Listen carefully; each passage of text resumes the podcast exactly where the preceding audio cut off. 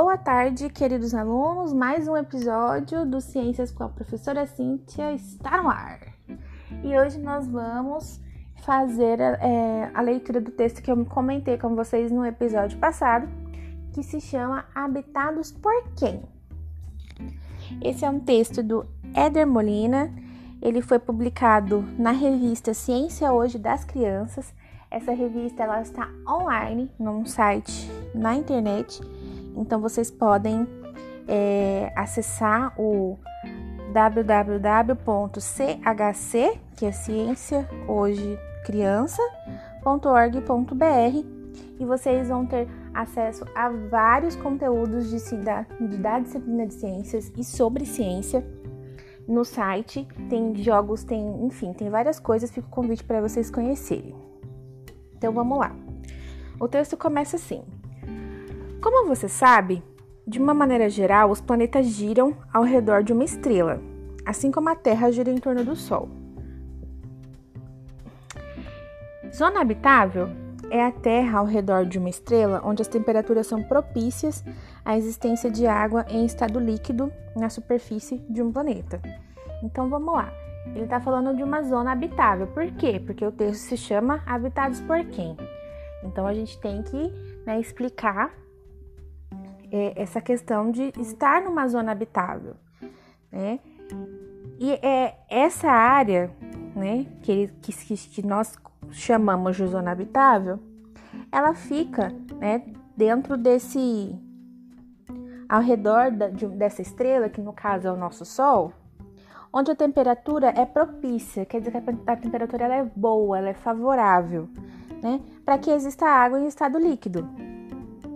Então, essa é a zona habitável onde nós residimos, onde nós estamos, onde nós moramos, onde nós estamos localizados no sistema solar que a gente conhece como nosso, tá bom?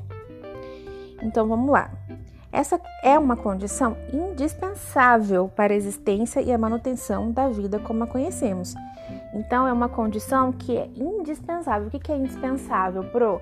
É uma coisa que não se dispensa, que ela é necessária. Então, para se ter é, vida na Terra, é necessário que tenha uma zona, seja, nós estejamos numa zona habitável, ok? Se o planeta estiver muito além dessa zona, provavelmente ele será muito frio. E a água, se existir, porque nós não sabemos se existe, estará congelada. E por outro lado, o planeta, se o planeta estiver muito próximo da estrela, provavelmente será muito quente e também não apresentará água nas condições adequadas. Entenderam? Então, a posição que nós temos no sistema solar, ela é essa zona habitável, que ela é propícia para isso. Porque se a gente está muito afastado, a água vira gelo. Se a gente está muito perto, ela não existe. Ok? Então vamos continuar quantidade de emissão de partículas e radiação pela estrela do sistema também é importante. Quem é a estrela do sistema? O Sol.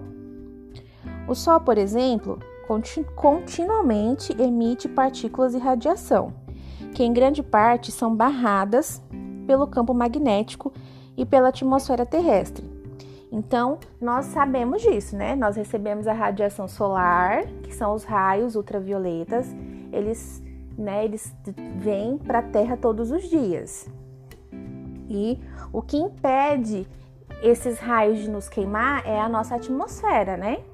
É o, o gás carbônico que está ao redor da Terra. Então, tem tudo foi foi feito de uma maneira com que o nosso planeta esteja habitável, seja construído dessa forma.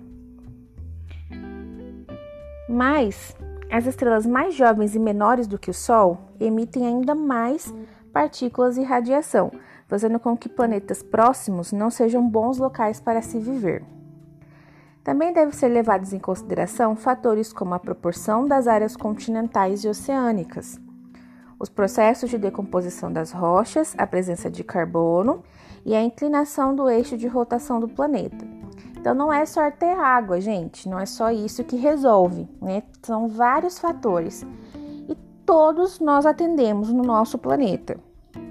Por exemplo, né? Proporção de área continental e oceânica. Então a gente tem uma proporção enorme de terra, né? De locais onde a gente tem o solo que a gente pode pisar e construir, enfim.